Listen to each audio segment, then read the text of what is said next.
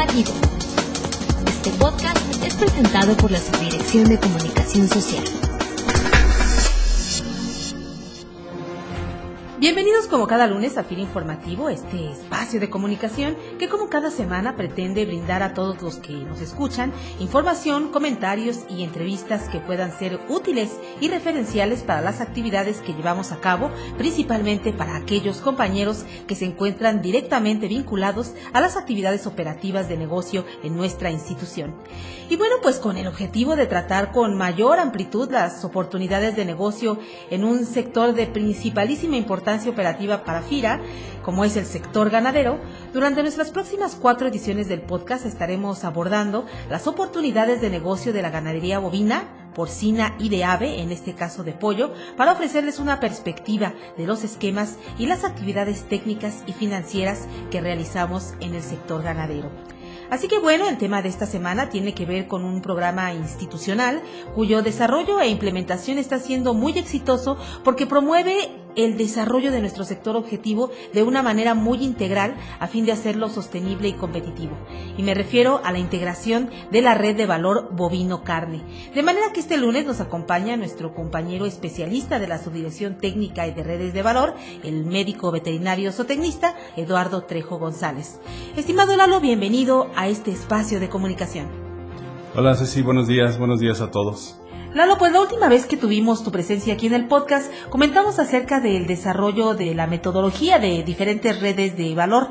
En este sentido, la metodología del mapeo de redes que estaban llevando en tu área con respecto a detectar oportunidades de negocio en el sector ganadero para la red bovino carne. ¿Por qué no nos comentas cuáles han sido los resultados de este mapeo y de qué manera ha contribuido para implementar una estrategia de integración? El mapeo de las redes de valor ha tenido una historia aquí en FIRA. Ahorita en este 2015 se hicieron una modificación a la metodología que se estaba siguiendo y ya se hicieron el mapeo de tres redes de valor, que es la tomate rojo, la de trigo y la de bovino carne. En este caso, la bovino carne es donde ahorita estamos trabajando y están haciendo la revisión y las correcciones correspondientes para liberar un documento donde ya venga tanto la situación de la actividad como los retos y oportunidades que se presentan en ella. Dentro de estos retos y oportunidades que han venido observando, ¿cuáles han detectado que tienen mejor probabilidad de negocio? Sí, definitivamente ahorita la actividad ganadera tiene una buena situación, tanto en la comercialización como en la producción y en los programas que se han venido trabajando en forma coordinada entre los mismos productores y entre las mismas organizaciones, instituciones gubernamentales y FIRA instituciones de crédito. Lo que en 2015 ha tenido mucho repunte ha sido la cuestión del repoblamiento de hato, la recría de hembras y el rescate de hembras, además de la infraestructura y adquisición de maquinaria y equipos para la producción. Esto se ha venido trabajando desde hace ya varios años y a este 2015 tuvo unos buenos resultados. Ahorita la balanza comercial fue positiva por más de 9 mil millones de pesos en este 2015, considerando el ganado en pie, la carne y despojos, ¿no? Y ahorita lo interesante es que todavía las oportunidades este, para mejorar y eficientar, para tener competitividad en este mismo mercado, están presentes y las podemos atender. ¿En qué lugares donde ha venido tomando más fuerza esta estrategia de integración o qué ejemplos podemos tener al respecto? Sí, ahorita hay un ejemplo muy bueno que es en, en el estado de Veracruz, en la red bovino carne. Es un trabajo de tres años aproximadamente donde hubo un proceso de atender primero las necesidades de asistencia técnica, hubo un proceso de identificación de una tecnología, un proceso de selección de asesores, se identificaron aquellos productores que estaban interesados en realmente hacer adaptaciones a su empresa y lograr estos objetivos que se han traducido en mejores parámetros productivos. Posteriormente hubo un empresario que viendo esa inquietud y ese trabajo que se había realizado con ellos, les permitió lograr un convenio de cooperación y de colaboración para la comercialización de ganado en pie. Todo esto adicional a un programa de seguimiento que permite en tiempo real y con bastante precisión de cuáles han sido los avances continuos y diarios de cada una de las empresas y los productores. Así como se han visto avances y resultados en la implementación de esta estrategia de integración que nos comentas, seguramente también presenta algunos retos. ¿Cuáles de ellos identificas más importantes o más urgentes atender? Sí, los retos más importantes ahorita definitivamente es seguir con el repoblamiento y la recría de hembras, que son la parte sustancial para mantener esta competitividad de la producción de carne, pero también se han vislumbrado otras oportunidades. La integración no nada más hacia los proveedores, también hay una integración hacia los canales de distribución y hacia el consumidor final. Entonces se está trabajando en cómo poder atender tanto a los comercializadores, a los medios mayoristas y a los detallistas de la carne, integrarlos a toda la red, integrarlos a las empresas empacadoras y poder tener esa calidad de carne y esa inocuidad que se está trabajando en esa industria, poderla poner a disposición del consumidor final.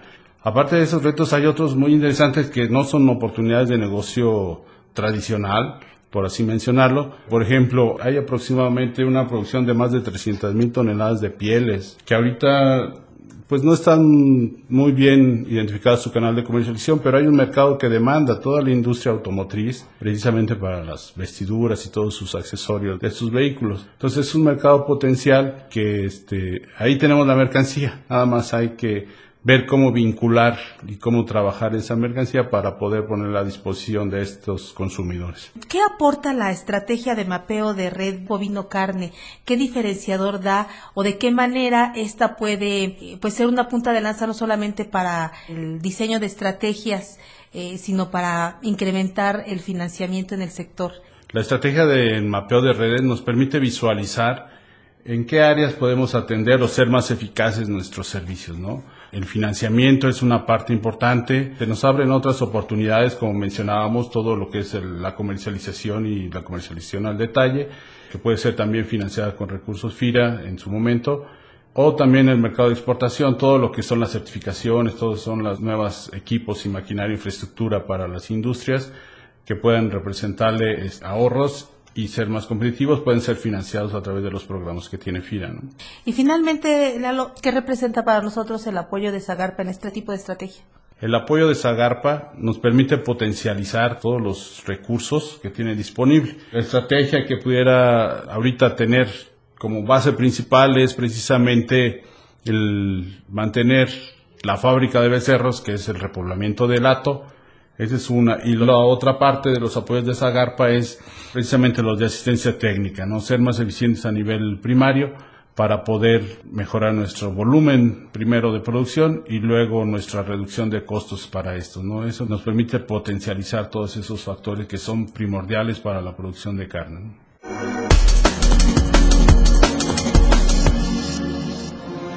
Bueno, pues agradecemos a nuestro compañero Eduardo Trejo González, especialista de la Subdirección Técnica y de Redes de Valor, por haber compartido con nosotros esta interesante entrevista. Muchísimas gracias, Lalo, por tu tiempo y disposición para compartir estos resultados.